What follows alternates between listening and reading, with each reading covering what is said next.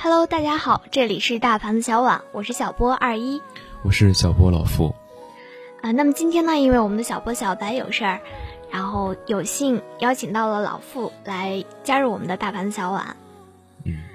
啊，那么上一期节目呢，我们同大家分享了清华女生在巴黎求学时写下的美文。所谓民以食为天，浪漫的巴黎留给作者最美的体验是它的美食。它散发着淡奶香的华夫饼，让作者回味无穷。作者以陶醉的笔触记录下他味蕾的旅行。既然美食与美文形影不离，那么本期大盘子小碗，我们将要向大家推荐几本关于美食的书，陪同这些作者一起去享受生活。在什么时候都有人写美食书，那么这一类型的书向来都是不冷不热的。随着央视纪录片《舌尖上的中国》还有《行走的餐桌》的热播，那么大众对于中国庞大的饮食体系中各种滋味的欲望、期待和想象，一下子也被勾了起来。美食文化类的图书也因此而大热。图书业内人士表示，美食书的门槛较低，出版这类书也相对安全。很多读者只要能看到美食，眼睛就会发光。况且什么东西好吃，见仁见智。据观察，在去年六月份以来推出的美食类图书当中，仅书名冠以“舌尖”字眼的就有十几种。那么，单单《舌尖上的中国》也有好几个版本。满眼的舌尖似乎让美食书有被裹入模式化和复制化的生产中的趋势。这些书名怎么看都让人觉得有跟风的嫌疑。有业内人士担忧说，美食会在舌尖大潮中被过度的消费。食物包含着人们对美好生活的理解。下文介绍的几本随笔，在内容上选择了一个最容易为大众所接受的切入点——美食。但写美食是形，写生活、写文化才是真正的内核。这些随笔文字间氤氲着鲜活温暖的人情味，美食加美文，让人双重醉心。那么，下面跟大家介绍的这第一本书叫做《不过一碗人间烟火》，从一日三餐到人生态度。去年二月份，安徽人民出版社出版了陈大咖的这部美食文化随笔集。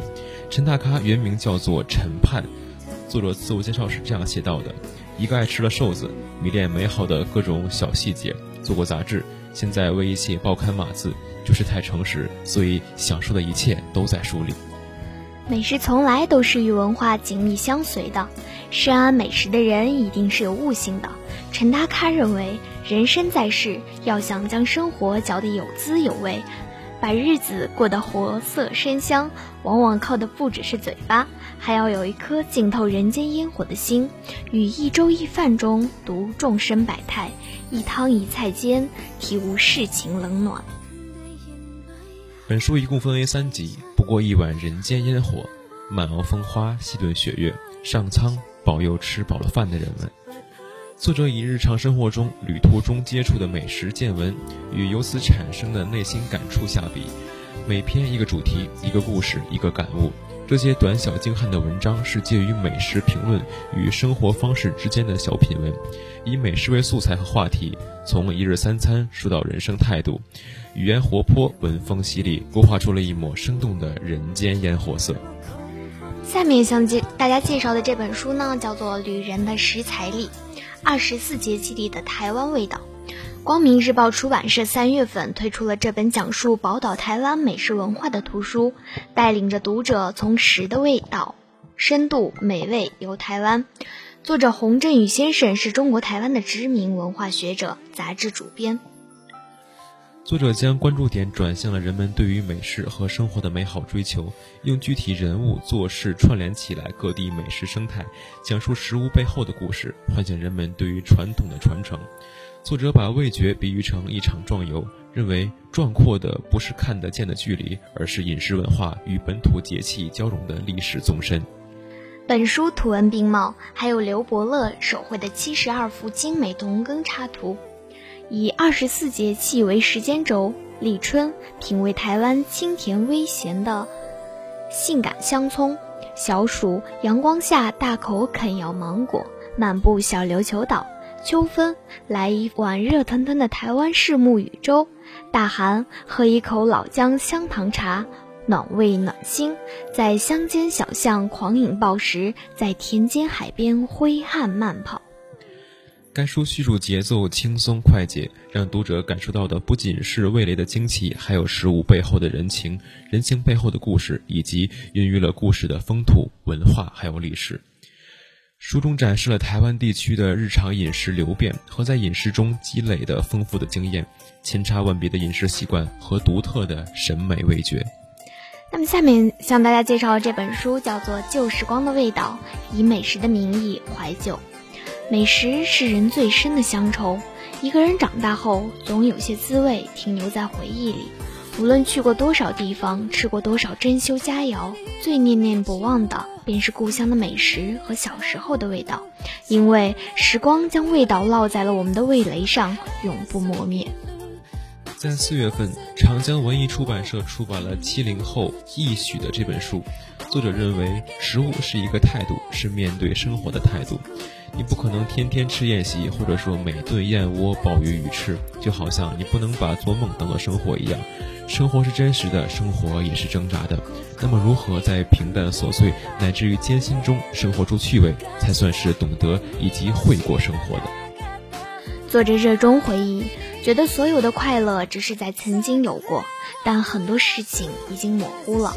只有一样是非常清晰与鲜明的，那就是味道，食物的味道。作者想到某种食物的时候，牵扯到许多已经忘记的事情，将那些事情串联起来的时候，又发现一个曾经的自己。作者通过小时候的家常美食的回忆，结合个人的经历，随性所致，娓娓闲谈，淡淡的情愫，淡淡的回忆，读来既痛快，又有着无限的感慨。也许我未来的生命是孩子和家庭的，但是我的快乐，假如有的话。我想先要吹去它上面的灰尘，而后深深地呼吸一下它的气息，再放在嘴里，闭上眼睛，慢慢的咀嚼吞咽。无边，是无界，一个自由行走的时刻。它的作者是谷青生，是涉足美食文化研究和人文地理考察的作家。作为美食随笔名家，谷青生味觉先天敏感。为了寻觅美食与心中的风景，他身体力行，寻访大江南北隐藏在民间的美食，让读者看到最真实的美食地图。四月份，他的这本由九州出版社出版的美食随笔，同样为读者所称道。人活着就要吃饭，人活着也同样要行走。古青生一路走，一路吃，一路写，大有活到老，吃到老，食无止境的境界。他的文字关乎中国美食，味蕾上的中国有无穷无尽的味道。这些体验性的文字表现了吃在当下的美食经历。古青生不习惯用典，看重与相信个人的评鉴。他说：“一个有着饥饿记忆又热爱研究自然的人，有着味觉的饥渴，还希望将所吃识别出姓甚名谁，这就驱使他在自己的文字中将各种植物食材与动物食材的科属种一一考证出来，使美食文章超出了味觉记录和感性抒情。那么下面呢，我们就。”呃，给大家分享出自上述书籍中的几篇美美文，我们先睹为快。舌尖上的童年，流年似水，一晌贪欢。那些隐藏在光阴深处的故事，或繁华，或冷落。一颗星星，几缕果香，舌尖上度过的童年，不知去了哪里。垂髫之年，金秋之时，回到乡下的外婆家。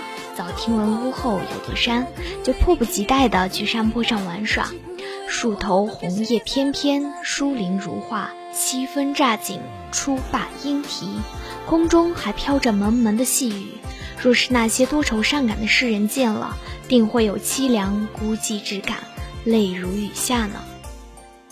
而我一个小孩子哪在乎那么多？因为山里正熟着好多果子呢。况且背着小雨一淋。挂着晶莹剔透的水珠，更加的新鲜。伴着脚下落叶的沙沙声，跑动时耳边的呼唤声，躲在落叶下蛐蛐的吱吱声，去寻找诱人的果子。忽见枝头缀着如枣子般大小的绿果子，问了外婆才知道，那是野生的猕猴桃。摘下一颗尝尝，冰冰凉凉的果汁盈满唇池，酸酸甜甜的味道沁人心脾。我摘了许多，放入小篮子中，作为途中的解渴小食。远远的，又望见树上一片灿烂的红，走近一瞧，是圆圆小巧的，像红樱桃一般的小果。外婆说那是五味子，刚放入口中，就露出极为夸张的表情，皱着眉头，嘟着小嘴，面部肌肉拧成了一团。它虽长得讨人，却又酸又涩，但又是极好的药材。此外还有山梨、山丁子、羊奶子，整身的野味一并装入我的肚中，享受着与自然的亲密接触。小时候爱跟着妈妈旅游，目的除了为了玩之外，就只剩下吃了。南京的梅花糕散发着淡淡的，犹如梅花一般的清香，软软糯糯，顺滑细腻。在口中流转，有趣的很。傣家的菠萝饭在蒸煮中渗入菠萝的汁液，米与菠萝的清香完美结合后，那滋味让人神清气爽。山东的大煎饼薄而脆，中间再卷上些自己爱吃的小菜，一口咬下去，别提有多香了。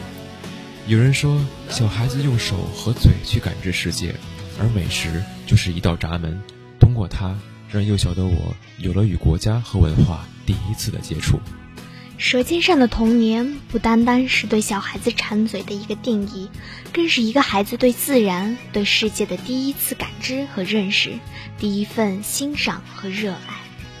那么在本期的节目当中，我们和大家分享了几本关于美食的书。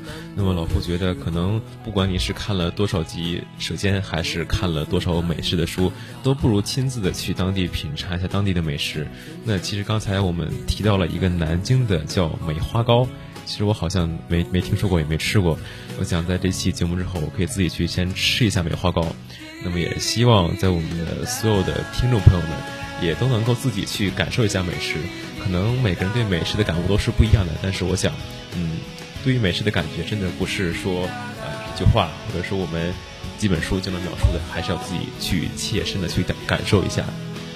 所谓为爱与美食不可辜负，大家都应该自己去感受一下美食、美味和生活。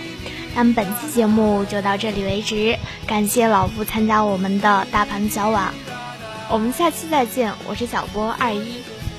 我是小波老傅，我们下期再见。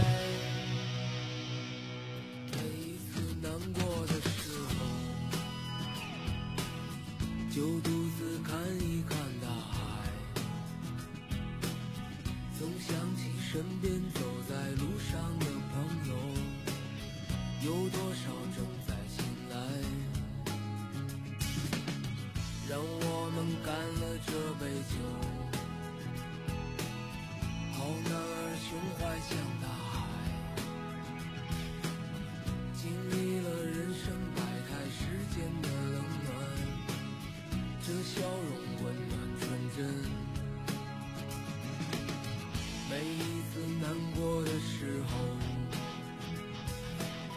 就独自看一看。